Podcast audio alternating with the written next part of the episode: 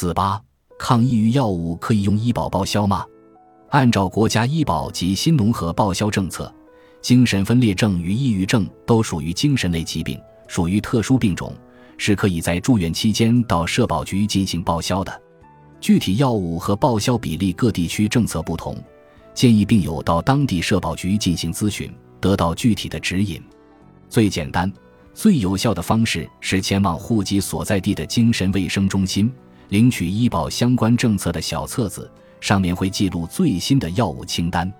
以抑郁研究所重庆社群一位病友的用药史为例，米氮平、杜洛西汀两种药都包含在报销范围内，自费比例仅为百分之十。但如果服用安非他酮，自费比例则是百分之一百，医保不予报销。凭借精神科住院证明，可向医保局申报慢性病补助，到医院买精神科药物就可以报销百分之七十。一年一千元封顶。